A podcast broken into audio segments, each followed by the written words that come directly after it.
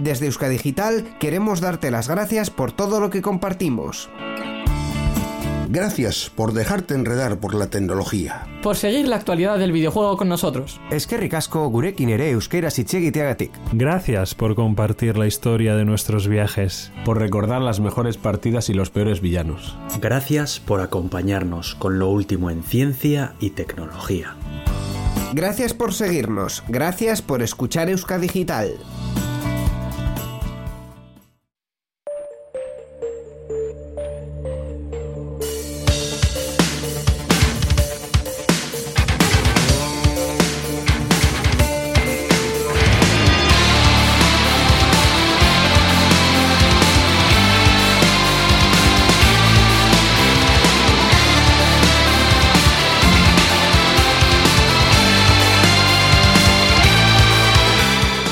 Bienvenidos al Gato de Turín. Yo soy Aitor Brazaola.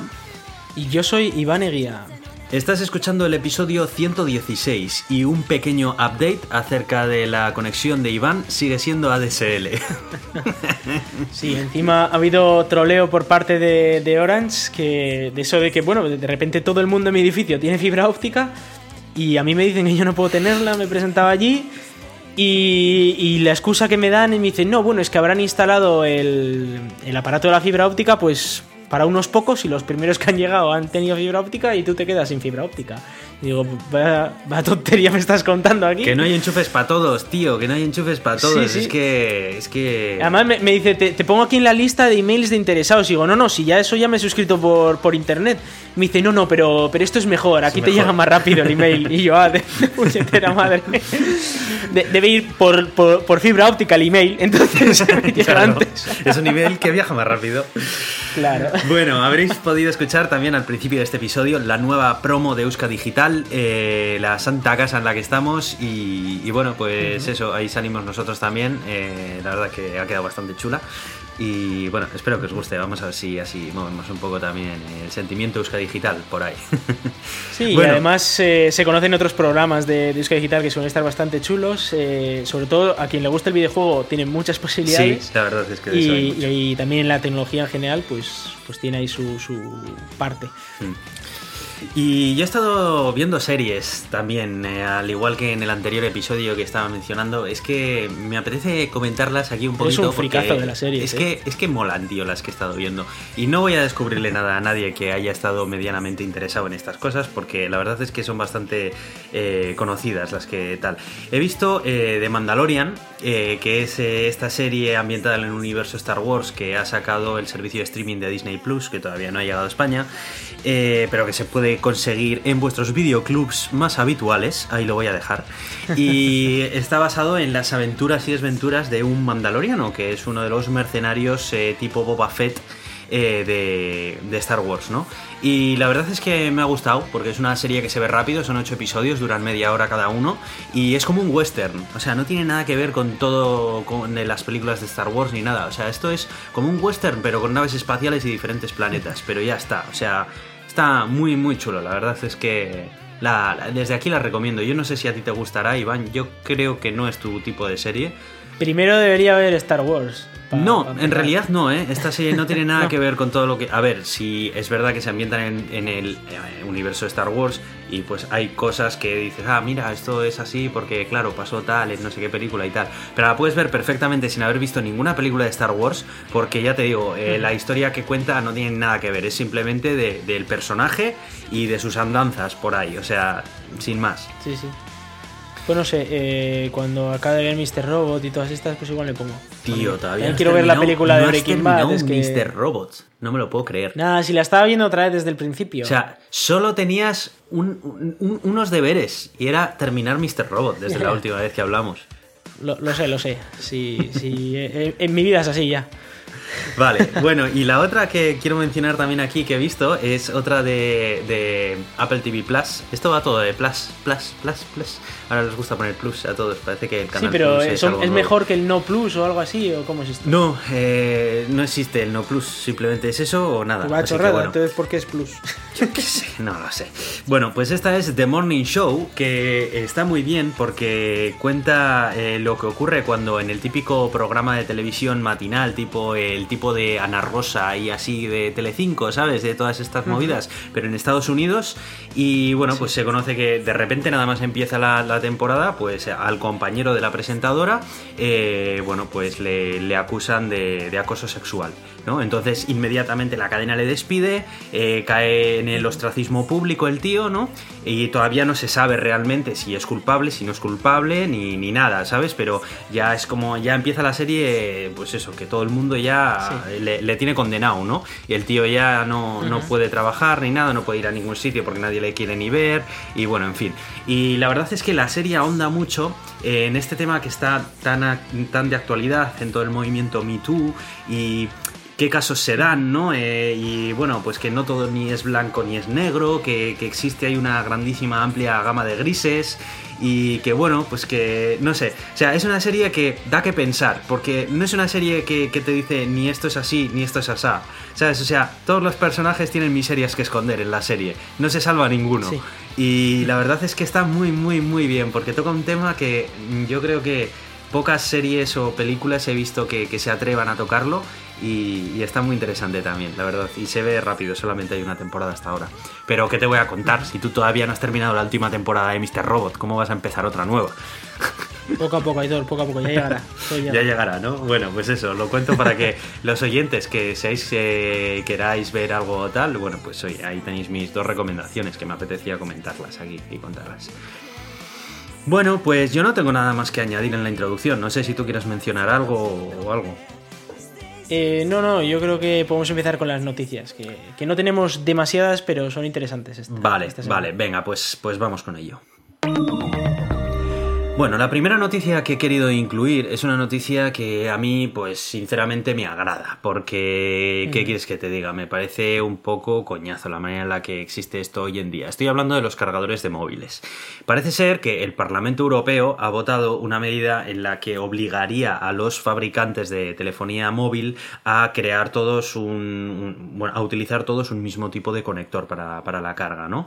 Eh, la medida no dice exactamente cuál de ellos tiene que ser, pero bueno, pues está claro que yo creo que lo más obvio sería que el USB-C, que en cuanto a capacidades técnicas es muy polivalente, sea el candidato para, ser este cargador, digamos, eh, internacional, ¿no? Universal para, para, todos. Claro, aquí pues hay una empresa que como siempre va un poco a su bola, ¿no? Y estoy hablando de Apple. Apple, bueno, pues es verdad que en su momento cuando eh, dijeron para hacer algo parecido, pues eh, todos los mm, fabricantes de Android y así tiraron por el micro USB y claro, Apple en ese momento pues se, desmarcó, ¿no? Dijo que, el micro USB pues que no llegaba a sus estándares de calidad. Es cierto que el micro USB pues no era ninguna maravilla y sacaron el conector Lightning que en su momento pues, pues era una alternativa muy buena con respecto al micro USB. Pero ¿qué pasó? Que después el micro USB evolucionó en algo llamado USB tipo C. De hecho, incluso la propia Apple participó dentro de las empresas que habían estado eh, dedicando ingenieros para el desarrollo de este estándar.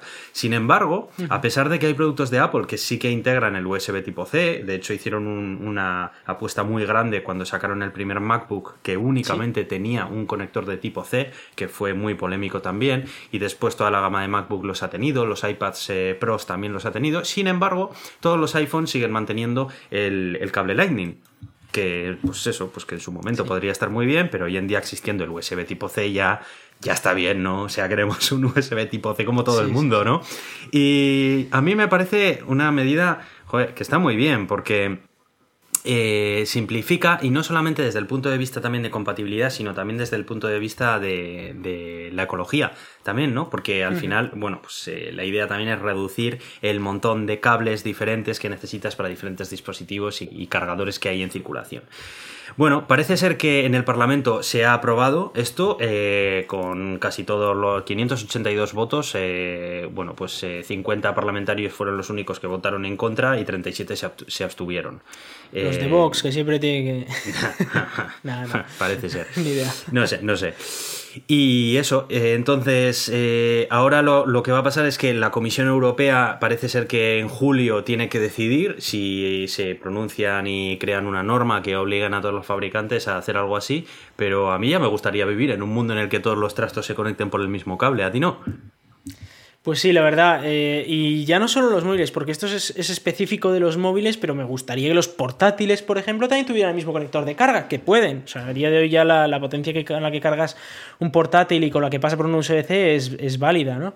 Eh, me, me gustaría que, que fuera el estándar, pues de facto, de todas las cosas que consumen menos de 30 vatios, vamos a decir. Eh, y, sobre ese tema, el USB-C, pues sí, me parece a día de hoy la alternativa más razonable, pero es verdad que el conector Lightning es mejor que el USB en una cosa, y es que eh, el USB-C es hueco por dentro. Entonces, eh, tendrían que sacar un USB-D que, fuera, que fuera macizo, ¿no? De manera que no sea fácil de romper, que no tengas que tener ahí un, una cacharrilla ahí en tu, en tu ordenador que, que se pueda romper fácilmente, como una pletina, ¿no? Ahí que se pueda romper. Y, y me gustaría que fuera, pues eso, un conector eh, macizo en lugar de hueco, el que, el que se usara como, como conector único. Pues es que a lo Pero mejor bueno, este es el eh, momento de, de a lo mejor este es el desarrollar la momento. siguiente versión de USB. Sí, de, de hecho, bueno, en el artículo que, que enlazamos se ven los dos conectores, el USB-C y el Lightning, y precisamente de lo que estoy hablando es de que el USB-C por dentro tiene un agujerito que eso lo hace menos rígido, lo hace que sea más fácil, no de romperse, el propio conector es muy difícil que se rompa, pero es muy fácil romper con el conector la pletina que está dentro del ordenador que se tiene que introducir en ese agujero. En cambio, el. Lightning, que es macizo, pues no, no rompe nada porque no, no tiene ninguna pieza pequeñita, es todo un, un solo conector. Y podría ser un buen momento para sacar un nuevo USB, porque el USB-C se sacó con este formato principalmente por ahorro de costes. Lo cual eh, es llamativo, porque dices, bueno, ¿cuánto cuesta un USB-C? Bueno, un USB-C cuesta poco, pero si cuentas todos los que se van a fabricar, pues ahí sí que puede haber un tema de, de coste, ¿no? Pero sí que debería, debería cambiar un poco ese estándar para que, desde mi opinión, para que fuera más rígido el, el- el conector. Sí, sí, sí, sí. No sabía yo que era por un tema de costes lo de el, el diseño del USB tipo C. Qué curioso. Hasta donde Bueno. yo te he entendido, sí, sí. Pues, pues nada, eso, con respecto a eso, yo por mí para adelante y jo, a ver si a ver si esto sale hacia adelante y estaría muy bien si USB evoluciona en algo como lo que has dicho tú. Vale, la siguiente noticia que había traído era el Mobile World Congress, que es la siguiente gran feria de tecnología que tenemos a la vuelta de la esquina. Eh, Como sabéis, se hace tradicionalmente en Barcelona y muchas de las marcas que llegan- van ahí a presentar sus teléfonos móviles pues son asiáticas. Eh, últimamente, pues ya sabemos que eh, en China pues están teniendo un grandísimo problema y ya poco a poco no solamente en China, sino que se está extendiendo con el famoso coronavirus, ¿no? Hay alguna marca como LG que ya ha anunciado que va a renunciar a, su puesto en el Mobile World Congress. Eh, no, van a, no van a poner, eh, no van a arriesgarse a, a llevar a nadie allí ni nada. Sin embargo, todas las otras grandes marcas de telefonía móvil como Xiaomi, Huawei y demás, de momento sí que tienen intención de ir. Eh, tal es así que el propio, eh, la propia organización del Mobile World Congress pues, eh, ha estado extremando las medidas de seguridad que se van a tomar para acoger el evento. Y es curioso porque cuando en este mundillo tecnológico se nos junta también el tema de una amenaza biológica como estas, pues yo creo que llama la atención, ¿no? Es curioso porque muchos de la tecnología que utilizamos pues, pues viene de allí precisamente. Bueno, ¿qué han, qué han, qué han propuesto para hacer? Bueno, en primer lugar, eh, han dado una serie de instrucciones a todo el personal que vaya a trabajar dentro del Mobile World Congress eh, para eh, explicando el procedimiento para poder limpiar y desinfectar pues un stand eh, y tenerlo en unas, en unas condiciones desde el punto de vista de la sanidad que, que puedan ser más estériles para esto, ¿no? Luego también han recomendado eh, medidas como eh, evitar dar la mano, em, lavarse las manos continuamente y además eh, van a hacer un redoble en el esfuerzo de, la limpieza, van a estar continuamente limpiándolo todo más y demás. Bueno, yo no sé, este tipo de medidas son bastante generales, yo creo que se pueden aplicar a cualquier tipo de infección vírica o, o- o bacteriológica, pero, pero bueno, es curioso, a mí me ha llamado la atención porque, bueno, pues no sabemos muy bien hasta qué punto va a significar, pues, eh, en cuanto a contagio, que puedan venir empresas de, de allí, aquí, no sé. Bueno, eh, es verdad que todavía es bastante desconocido el virus, ¿no? Pero a mí me recuerda mucho a otras grandes alertas, como las vacas locas, eh, como la gripe aviar, etcétera. Que es verdad, eh, a ver, no, no hay que quitarle el valor al coronavirus, ¿no? Es un virus mm, bastante peligroso, sobre todo para, para gente con problemas respiratorios o gente más débil, ¿no? Hombre, si lo pilláramos tú o yo, Sí, Aitor, es que de pues, todas maneras. eh, lo yo- pasaremos un poco mal, pero ya está. O sea, no- Eso, no es y tan eso te quería comentar yo, que, que yo por lo que he estado leyendo y, Mm. e informándome, eh, no deja de ser una gripe fuerte. Lo que pasa es que, claro, Sí, si eso es- formas es una parte gripe de- de muy un fuerte, grupo de pero- riesgo, Mm. Pues Eso es. puedes tener un No, la, la diferencia con la gripe es que creo que la gripe tiene algo así como una tasa de mortalidad de menos del 1% y, y el, y el coronavirus lo tiene alrededor del 3 aproximadamente, pero es que tampoco han hecho unas cifras muy, muy exactas, ¿no? Con eso todavía se está estudiando. Eh, se habla de que tiene parecido con el SARS de, de hace 15 años, fue o algo así. Que, bueno, es, es un síndrome eh, agudo de respiración, no sé qué, bueno, que, tienes grandes problemas para respirar y puedes derivar en neumonías, pulmonías. Pero bueno, eh, estaba el otro día hablando con un colega mío y me dijo, "Pff, yo es que he tenido neumonía ya cinco veces y sí, pues se pasa mal, pero... eh, bueno, él, viene de, de un país un poco más eh, no tan moderno, digamos, en temas sanitarios, ¿no? Y, y me decía, pues sí, eh, cinco veces, bueno, pues nada, vas, estás ahí tres días, incluso una semana fastidiado, ¿no? Eh, y, y se pasa y ya está. Eh, hombre, lo que pasa es que eso lo, lo puede decir una persona de 20, 30 años. Una persona de 60, pues una neumonía es, mu- es muy peligrosa. Eh, le puede Sí. afectar muchísimo, claro. Efectivamente, Pero sí que hay que yo- tener yo, creo que está habiendo en- mucho alarmismo también con esto. ¿eh? Yo creo que. Sí, eh, eh, es como lo que comentaba antes, las vacas locas. ¿Era, era una enfermedad peligrosa? Sí, era una enfermedad muy, peli- muy peligrosa, pero, pero que, a ver, que había 20, 30 casos, o sea, no, tranquilos, o sea, no, no vamos a morir todos, ¿no? No es algo tan grave. También había un poco miedo por el tema de la incubación, ¿no? De que tú eras, o sea, podías ser contagioso en, en periodo de incubación cuando tú ni siquiera sabes que estás contagiado, sí, ¿no? que eras portador, ¿no? Y eres portador, ¿no? Y bueno, eh, en, en ese caso, pues hombre, se entiende que en eventos grandes en los que va a venir mucha gente, mucha gente de, países asiáticos, pues que se proteja un poco extra, ¿no? Que se tomen medidas eh, excepcionales, como ocurre, pues por ejemplo, cuando hay epidemias gripales, que te dicen, pues lávate eh, las manos con antisépticos, si estás en, yo qué sé, en zonas de hospitales o tal, eh, asegúrate de lavarte bien, tal, vale, pues sí, tiene sentido lavarte mucho más de lo normal y, y, bueno, pues tener cuidado con gente que pueda estar tosiendo y tal, pero bueno, que tampoco nos vamos a volver locos, no tenemos que estar acojonados en- con, nuestra vida, a no ser que estemos en un grupo de riesgo, ¿no? Eh, personas con asma, por ejemplo, también pueden tener eh, riesgo, personas eh, de edad avanzada o niños muy jóvenes, pues tienen que tener cuidado con esta enfermedad y sobre todo si alguien en la familia lo tiene, pues que siempre lleva una máscara puesta para no contagiar al resto. Pero bueno, que. y bueno, Sí. si alguien en la familia lo tiene, probablemente acabe en cuarentena en un hospital, porque eh, es bastante contagioso y, y hay que tener cuidado, ¿no? Pero bueno. eh, pero en cualquier caso, siempre con, con precaución, pero que tampoco no, no hay que alarmarse. Sí.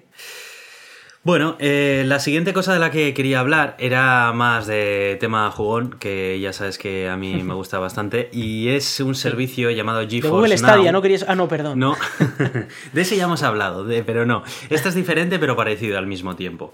Eh, se llama GeForce Now y es un servicio que hasta ahora pues estaba funcionando en modo beta privada. Entonces había una lista de espera y tú te podías apuntar y bueno, pues eh, cuando te daban, te, te daban paso al servicio y demás, ¿no? Pero ahora ha salido ya al acceso público y ya han publicado incluso el precio que tiene y ya lo puedes empezar a utilizar. Es un servicio de streaming de videojuegos, parecido a Google Stadia, pero con ciertas diferencias, como vamos a ver ahora. En Google Stadia habíamos visto que tiene su propio catálogo de juegos de Google Stadia, que bueno, pues tú los compras, no los compras, hay algunos que son gratis, otros no, y no sé qué, pero es una plataforma más, sin más, ¿no? En cambio, en este caso, GeForce lo que ha hecho ha sido decir, mira, tú tienes ya un montón de juegos en tu biblioteca de, Steam o de cualquier otro cliente donde compres los juegos, ¿no? Entonces nosotros vamos a crear una plataforma en la nube donde se pueden ejecutar todos esos juegos y dependiendo de los juegos que tú ya tengas comprados, ya sea en Steam o donde sea, si nosotros ya tenemos ese juego dentro de nuestra nube, lo podrás jugar. Además, lo podrás jugar en dos modalidades. Una completamente gratuita, solamente tendrás eh, una, una hora de juego por sesión, eso sí, podrás jugar las sesiones que quieras, pero solamente no pueden durar más de una hora. Entonces, por ejemplo, si juegas menos de una hora todos los días a un juego, pues lo puedes utilizar y, y ya está, y puedes jugar sin más. Y la edición de pago, que van a ser 5 dólares de momento al mes, bueno, te va a dar acceso a mm, eh, la función de los videojuegos con el trazado de rayos, que estuvimos hablando aquí acerca de esta tecnología nueva. Y además, eh, bueno, no vas a tener esa limitación de una hora de juego. Luego también mencionan un acceso prioritario, entiendo que a ciertos títulos que los vayan a introducir dentro del servicio. Y bueno, pone bueno, pues 90 días que parece que lo puedes probar sin tener que, que comprometerte con ellos. Está interesante. y este precio de 5 dólares son 12 meses, porque luego subirá. A saber a cuánto, no, no, sé, no he visto el precio por ahí. Sí, eso es. De momento es la edición Founders que, que la llaman. Pero bueno, me resulta interesante sobre todo eh, el tier free, porque realmente aquí no están estableciendo una diferencia como con Google Stadia en temas como la resolución. Y además, no necesitas tener una plataforma más donde tener que comprar los juegos, sino que tú ya tienes juegos comprados en Steam y tú simplemente los juegas, pero en vez de tu ordenador en la nube de, GeForce. Y además GeForce de, de, temas de optimización de gráficos y demás al menos en sistemas no Linux, sabe bastante. Estarás de acuerdo conmigo, ¿no? En sistemas no Linux, eso está bien especificarlo porque en NVIDIA. Eh, Por eso lo ha dicho, sí. Es una bazofia, pero. eso es. Entonces, bueno, yo todavía no lo he probado porque es bastante reciente, la verdad, pero sí que tengo intención de probarlo. Así que, bueno, pues ya os contaré. Es gratuito, así que, bueno, pues oye, se prueba y, bueno, ya os diré. Yo la verdad es que nunca he jugado en streaming. Eh, soy un poco escéptico con, con esto, eh, pero tú ya me has dicho que tenemos un amigo en común que tiene Google Stadia y que está súper sí, Sí, unos colegas aquí que juegan a Google Stadia bastante a menudo y que están muy contentos con la plataforma, la verdad. Mm, eso es. Así que bueno, pues eh, ahí queda eso. Eh, me ha parecido muy interesante. Yo lo voy a probar y pues en el siguiente podcast, si lo he probado ya, pues os contaré un poco mis, mis experiencias. Con, ¿Sabes si te tienes que pillar un mando o alguna cosita de estas no, para.? No, no tienes que comprarte ningún mando de nada. Lo puedes jugar ya sea con el mando que ya tengas tú o con tu teclado y con tu ratón, lo, lo que te apetezca. Pero no hay un mando dedicado como en Google Stadia para, para esto. Sí, sí. Bueno. Me, recuerda un poco a, un proyecto que hice yo en, la universidad cuando estaba en Finlandia, que era parecido a esta idea, ¿no? De poder usar no tus juegos, pero en aquel caso era un sistema operativo directamente online, pero, pero para todo el mundo, ¿no? De manera que la capacidad de cómputo se iba a la nube directamente. Hmm. No había un sistema operativo. bueno, se ve que, que, por ahí van un poco los tiros. ¿No se llamaba iOS? Eh, como EYOS en inglés, como ojo, el sistema operativo eh, Sí, bueno, eh, fue un tema de una asignatura para hacer un plan de negocio, o sea, ni siquiera era esto de, antes de, todas esas movidas. Sí, sí, sí. nada, pues fue, fue, una cosita que, se nos ocurrió como algo que podría ser útil a futuro y efectivamente se ve que está siendo útil. Hmm, hmm. Pues sí, la verdad que, que, ya después creo que salieron sistemas operativos así que se ejecutaban en la nube y todo. Pues mira, ahí, ahí tienes, fuiste un, sí, sí. fuiste un visionario, tío. Bueno, un visionario o, que era lo que tocaba, ¿no? la computación está a la vuelta de la esquina, pero es difícil tenerla en casa porque es muy cara, al fin y al cabo. Pues sí, bueno, otra cosa que han sacado aquí, en estas tierras, eh, no en las tuyas, y que a mí me ha sorprendido porque me parece un alarde de modernidad por, con respecto a, bueno, pues a otras administraciones públicas como la francesa. bueno, en fin. Eh, bueno, pues es la aplicación Mi DGT para móviles. Y tú vas a decir, ¿y esto qué es? Simplemente para mirar tus puntos. Pues vaya gracia, ¿no? Entro en la web y ya está. Pues no, porque no solamente sirve para mirar tus puntos y para ver la ficha técnica de tu coche y todo el rollo que tengas en la DGT, sino que además sirve para llevar tu carnet de conducir en ella. Ellos mismos avisan que de momento eh, necesitas seguir llevando el carnet de conducir físico con ella, porque todavía no han aprobado la normativa que va a permitirte utilizar únicamente este carnet de conducir digital. Pero están ya trabajando en ello. Entonces la DGT ya se ha adelantado en cuanto a su plataforma tecnológica, ya han sacado esta aplicación. Yo me la he bajado, la he probado y es súper chulo. Tienes eh, tu, carnet de conducir ahí, puedes ver todos los permisos que tiene y todo, y sí que te pone debajo una nota de esta es una, versión, bueno, pues una versión, no te pone en beta, pero es una versión todavía en desarrollo. Eh, estamos trabajando para implementar cada vez más funcionalidades y de momento sigue siendo necesario que lleves tu carnet físico, pero estamos trabajando para que en un futuro pues puedas llevar esto, esto nada más y no tienes que llevar ya directamente la duda es si eso te sirve, por ejemplo, cuando viajas al extranjero, ¿no? En el extranjero tú puedes presentar tu carnet de conducir español, pero por Europa me refiero, pero claro, te servirá el, el digital. Claro, yo, eso, yo creo que no, ¿eh? Yo eso creo Ya, que no. me imagino creo que no. que ahí ya dependerá de la legislación de cada uno de los países en los que viajes. Pero al menos si te mueves dentro del territorio español no tendrías ningún problema.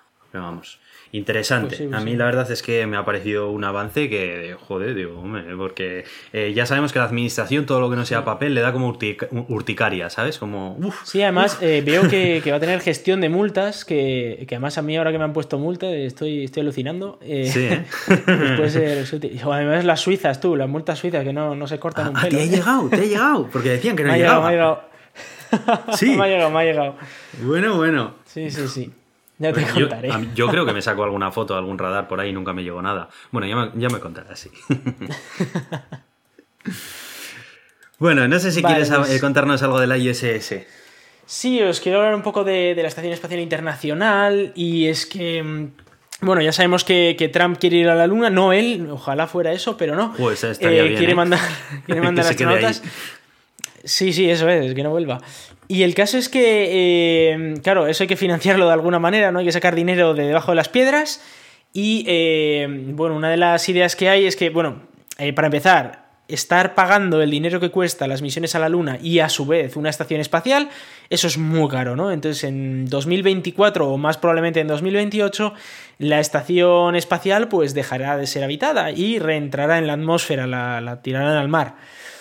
Eh, pero con la idea de financiar un poco el tema, están ahora dejando algunos otros módulos de empresas privadas que hagan sus pruebas en la propia estación espacial. Entonces, eh, teníamos un módulo de Bigelow, que, que era un módulo inflable, y que está en la estación espacial y están haciendo pruebas de cómo funcionan módulos inflables. Y eh, ahora eh, Axiom, que es una nueva empresa, quiere construir su pequeña estación espacial. Y lo que va a hacer para eso es ir construyendo, ir poniendo los módulos en la estación espacial actual, la, la internacional. Y una vez construyan un módulo especial con paneles solares, pues ya tendrá su propia electricidad y sus propios sistemas y podrá separarse de la Estación Espacial Internacional para ser una estación espacial independiente, privada. Joder, o sea, que va, Eh, va a tener hijitos la Estación Espacial Sí, Internacional. eso es, va a tener hijitos. Esto también lo estaba planteando la parte rusa de la Estación Espacial Internacional, el ponerle unos paneles solares y separarla, ¿no? De la. de la Los rusos lo que querían era pirarse. Bueno, Estaban los rusos estudiando dicen, su si me van a tirar al agua, pues yo me separo y ya que se tiren ellos, ¿no? Y, bueno, como curiosidad, esta estación, esta estación espacial tendría eh, un puerto de atraque, ¿no? Eh, y luego tendría un módulo de habitabilidad que se llama, es decir, un módulo donde estarían los astronautas durmiendo, comiendo y esas cosas. Un módulo eh, científico, lo cual pues puede ser interesante porque si desaparece la Estación Espacial Internacional, pues alguien ah, tendrá que poner su ciencia allí y... Claro, la, la gracia de Axiom es que ellos van a decir, sí, sí, no, esto no es como la Estación Espacial Internacional, que necesitas 70 comités para subir algo allí, aquí lo subes siempre y cuando pagues. o sea que es, es sencillo, ¿no? Y luego va a tener una cúpula de estas también eh, para que los astronautas vean un poco el, pues yo qué sé, la Tierra y esas cosas, ¿no? Que, que ven los astronautas. Eh, mira qué bonito, los delfines ahí abajo. ¿Has visto? Joder, si es que. Pues sí, nada, eh, echad un vistazo al artículo de Dani- de Daniel Marín que, os linkamos en, las notas del podcast, porque se ve la estación espacial ya completada y se ven, eh, bueno, pues cómo serían esos módulos y cómo irían poco a poco desacoplándose de la Estación Espacial Internacional, o cómo se, se irían poco a poco creando en la Estación Espacial Internacional. Está guapo, pero la verdad es que parece un diseño bastante distinto de lo que estamos acostumbrados a la estación, lo que es a Mm, Sí, día es un poco hoy. diferente, sí. ¿no? Es, eh, pues para que veamos que también hay otras posibilidades. ¿no? Tiene, tiene un poco una idea a las estaciones espaciales rusas de su momento, como la Mir, o, o cosas que, se que quisieron hacer los rusos en los años 80 o 90, por ahí, pero bueno. eh, está, está bastante bien, como, como también algo novedoso y diferente ¿no? para, para la estación espacial. Ujú. Pues sí, porque no le queda mucho, la verdad, a la ISS. A saber, a saber, porque luego igual no sale lo de lo de la luna o le echan a Trump, que yo creo que no va a ocurrir, pero yo qué sé, le podrían echar y, y pone ahí una administración. Parece ser que no, lo ¿eh? de la luna Lo no último que. Lo si lo dices por el impeachment, parece ser que ha salido. No, no, no, cifras. digo por las elecciones ahora a final de año. Ah. Que quién sabe, ¿no? Eh, lo que puede pasar ahí. Aunque tiene toda la pinta que se, de que Trump va a volver a ganar. Pero bueno, veremos a ver. Y bueno, vamos a hablar del telescopio espacial Spitzer que eh, ya ha dejado de funcionar. Y bueno, este telescopio que no hemos hablado mucho de él aquí, pero eh, es un telescopio espacial un poco especial, ¿no? Y es que eh, ve en infrarrojo, no ve en luz visible. El espectro de la luz es un espectro muy amplio. Es como un Predator, sí. Eh, el espectro de la luz es, eh, muy amplio, ¿no? Y tenemos desde ondas de radio, que son muy poco energéticas, luego microondas, ¿no? Como por ejemplo el wifi o el microondas que tenemos, son un poquito más energéticas. Eh, luego tenemos el infrarrojo, que ya el infrarrojo pues, es capaz de, calentar eh, fácilmente. Luego tenemos el espectro visible, que es el que nosotros podemos ver, mucho más energético que todo lo demás. Y luego viene el ultravioleta, que está el ultravioleta cercano, que no es eh, muy peligroso. Y luego está el ultravioleta ya más lejano, que puede producir cáncer, ¿no? Y, ya más allá de eso, pues tenemos rayos X, rayos gamma y, bueno, ya pues temas muy peligrosos si nos dan, ¿no? Entonces... Eh, tenemos telescopios, claro, si tú solo miras en luz visible, como hace el Hubble, ¿no? El Hubble puedes ver luz visible y luego infrarrojo cercano y creo que un poquito ultravioleta cercano, pero prácticamente solo ve lo que vemos nosotros, el Hubble, ¿no? Entonces, si solo estás viendo ese espectro de la luz, al final hay muchas cosas que te pierdes, ¿no? Por ejemplo, si tienes gas, el gas lo que hace es tapar la luz visible, ¿no? Y por eso ves negro. Pero si, por ejemplo, pones un telescopio de infrarrojos, pues el gas atraviesa, el gas incluso a veces genera infrarrojos y puedes ver cosas que no ves en, luz visible. Hmm. O los rayos X, por ejemplo, como tenemos el telescopio Chandra, ¿no? que es capaz de, ver rayos X y, con eso pues puedes ver cosas que no verías en, en luz visible, como fenómenos muy energéticos y tal.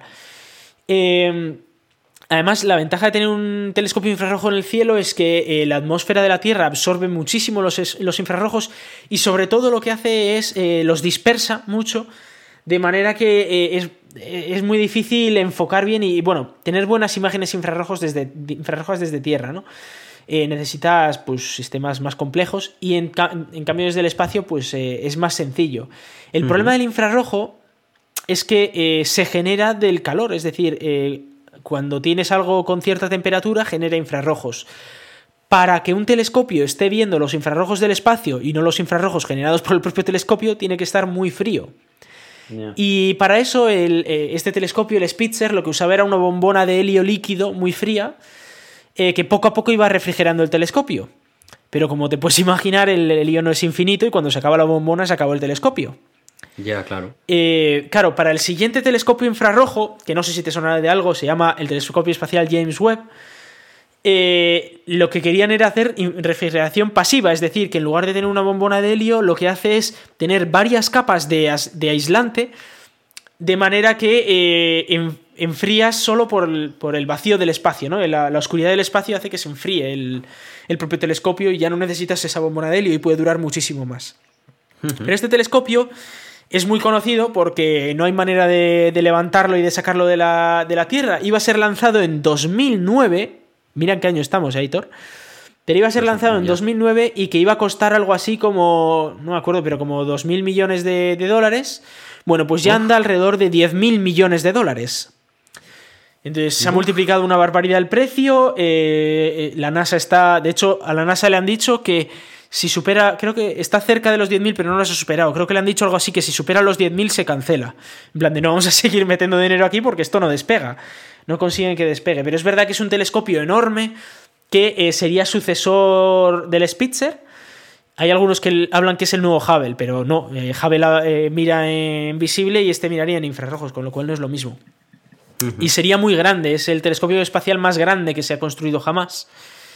Y, bueno, claro, eh, lo suyo es conseguir que, esto despegue, pero querían esperar a que despegara el Hubble, para, perdón, el James Webb para que quitarle el Spitzer, pero se le ha acabado el helio antes y ya llega un momento en el que la temperatura del telescopio pues, ha sido demasiado grande y ya pues, no, no se puede ver en infrarrojo.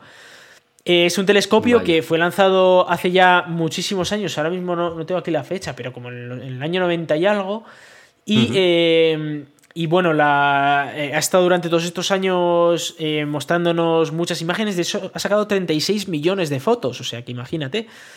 De hecho, una de las fotos es eh, la portada del libro de Clean Code, de, que es un libro de programación muy muy famoso acerca de prácticas de programación. Es la de la galaxia del sombrero, la M104. Ah, sí, sí. Que es una foto muy famosa.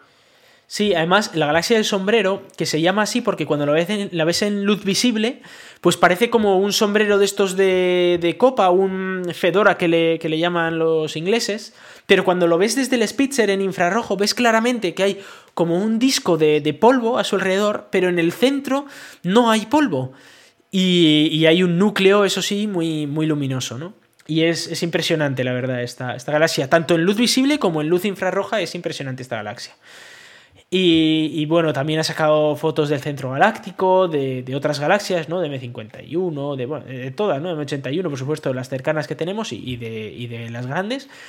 Y luego de nebulosas, porque las nebulosas en infrarrojo, pues puedes llegar a ver las estrellas que hay detrás del polvo de la nebulosa, lo cual te enseña mucho sobre las estrellas que se están formando en esa nebulosa y aprendes mucho sobre formación estelar. Pues todo eso eh, nos lo vamos a perder hasta que despegue el telescopio espacial James Webb, que debería, debería despegar el año que viene. Esperemos que esta vez sea verdad, porque si no, no tienen presupuesto para más. Uh -huh. y, y, bueno, eh, eso, ha estado 16 años en el espacio y, y, bueno, era uno de los grandes telescopios chulos que, que teníamos ahí. Qué guapo. La verdad que muchas de sus imágenes se han hecho famosísimas, es verdad. Yo no sabía sí. que se llamaba Spitzer, no, no conocía, digamos, pues el telescopio que había sacado estas fotos, pero viendo las fotos del artículo que enlazas, la verdad es que varias de ellas para mí me han resultado mm. familiares. Sí, sí, sí, es, es, un telescopio que no es conocido el telescopio como tal, pero las imágenes sí se ven porque, bueno, y muchas veces se, se equivocan esas imágenes porque hay que recordar que esto está viendo en infrarrojo, es decir, que tú cuando veas eso con un telescopio no lo vas a ver así. Sí, porque sí, sé. tú ves en luz visible y esto lo ve en otra longitud de onda, ¿no? Pero, mm. pero es verdad que nos enseña más sobre esa galaxia de lo que podemos ver solo con luz visible, de la misma manera que las fotos en rayos X nos enseñan más también, o sea, nos dan diferentes perspectivas de lo mismo, ¿no?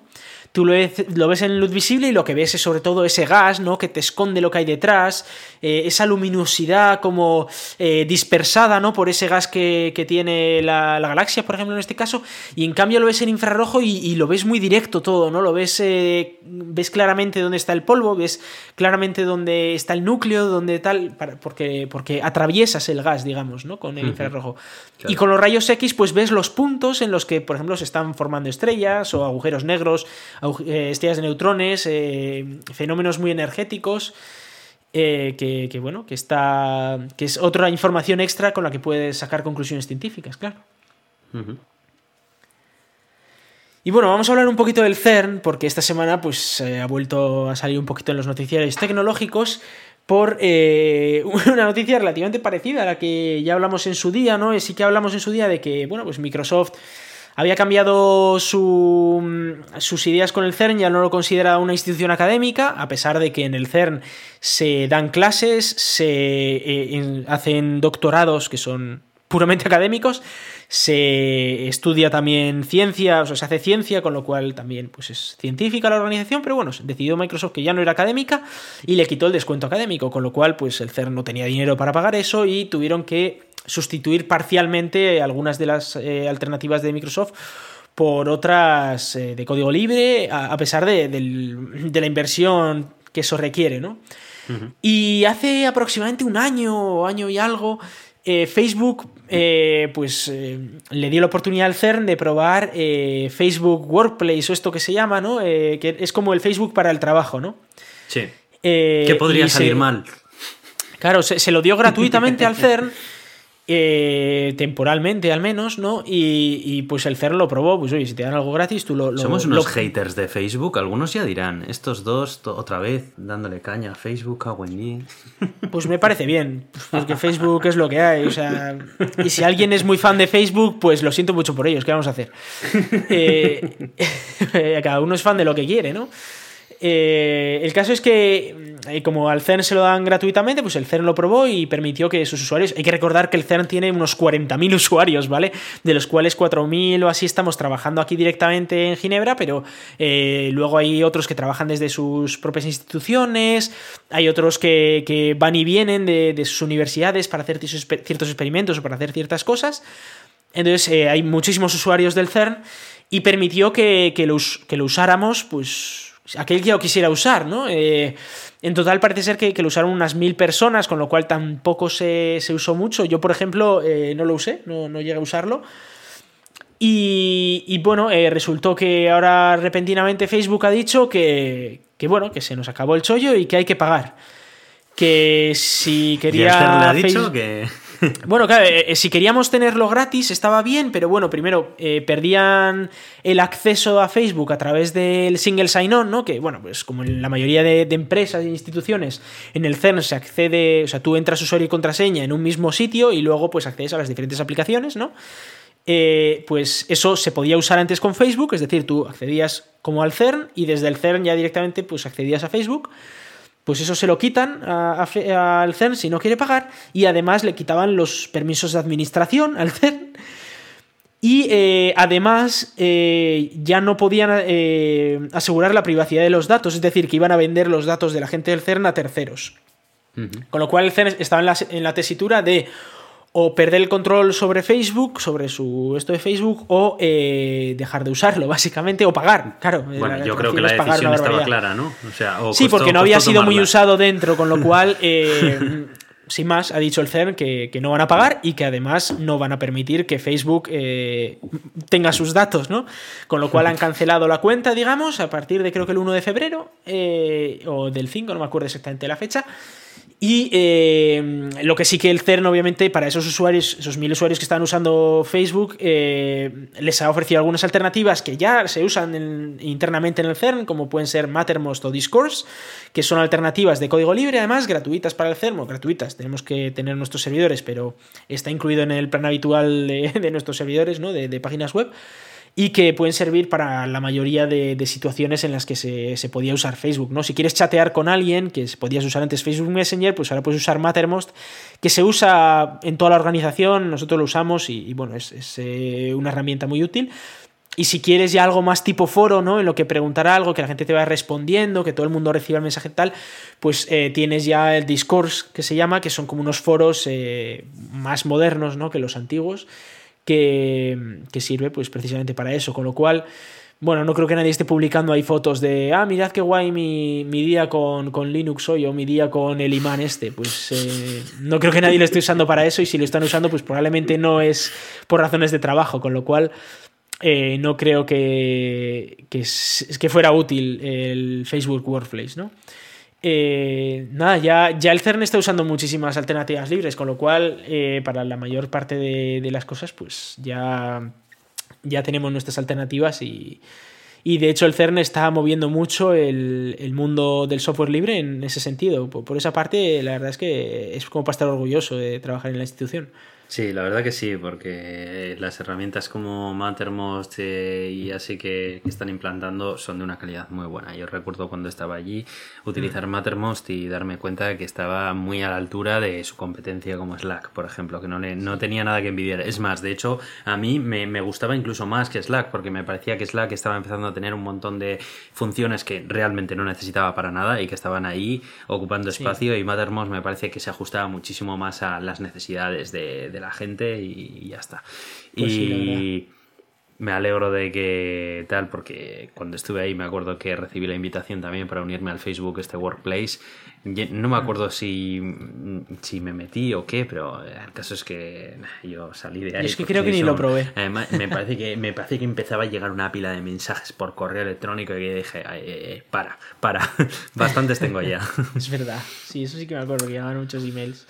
Así, Así que, que, nada. sí, sí, no, la verdad es que me, me parece muy bien. Eh, yo no le veía la utilidad con todas las alternativas que tenemos dentro del CERN ya a día de hoy, ¿no? Sin necesidad de poner nada nuevo, pues me parece que se suplen con creces todo lo que te puede ofrecer Facebook, la verdad, para, para un entorno de trabajo estoy hablando. O sea, si, si, quieres tener a tu familia y mandarles fotos y eso, pues es otro tema, ¿no? Pero para temas de trabajo yo creo que, que se, se suplen bien estas, estas cosas. Pues sí. Bueno, vas a hablar de Tito Elon. Sí, y de hecho voy a hablar también un poco del coronavirus que hemos estado comentando antes, porque eh, resulta que China ha pedido a Tesla que pare de eh, la fábrica de, China, que la pare. De una a una semana y media se va a parar todo, toda la fábrica de China, de Shanghái, para que no se contagie, digamos, el virus del coronavirus. Lo cual eh, me llama la atención y claro, todas las entregas que estaban previstas para este mes se van a retrasar eh, pues por una o dos semanas y, se paraliza todo, un montón de trabajadores se van a tener que ir a casa sin Esto sin yo creo que yo creo que está teniendo ya un impacto muy grande en la economía mundial, ¿eh? eh se empieza a notar, yo creo. Se empieza a notar porque, eh, claro, estamos hablando de que en China hay 24.000 casos ¿eh? confirmados y mm. más de 500 víctimas mortales, o casi 500 víctimas China, mortales. Y China no deja de ser la fábrica del mundo. si alguien tiene que señalar a un sitio para declararlo como la fábrica de algo, mm. China se lleva las de ganar. Además, eh, se, junta eh, esta semana, semana y media del coronavirus con las dos semanas del Año Nuevo Chino. Que, hay que recordar que son también en febrero y eh, que esto va a suponer que durante un mes va a estar todo parado en China. Esto es mucho tiempo, ¿eh? o casi un mes, va a estar todo parado en China y, y de hecho yo creo que han aprovechado que son estas vacaciones, ¿no? De dos semanas del Año Nuevo Chino para decir que, oye, pues que empiecen parando ya antes porque tenemos un problemón y por lo menos tenemos un mes en el que no va a haber mucha gente junta trabajando en el mismo sitio en China, ¿no? Pero esto, esto puede tener eh, consecuencias económicas interesantes. Ya veremos si no, si no ha sido esto un ataque biológico, ¿no? que sería de la leche. Dicen que viene del murciélago, de un murciélago, no sé qué. Sí, sí. ¿Quién habrá puesto ese murciélago ahí? Yo, yo veo ya Trump ahí. No, no tenía tu P el murciélago.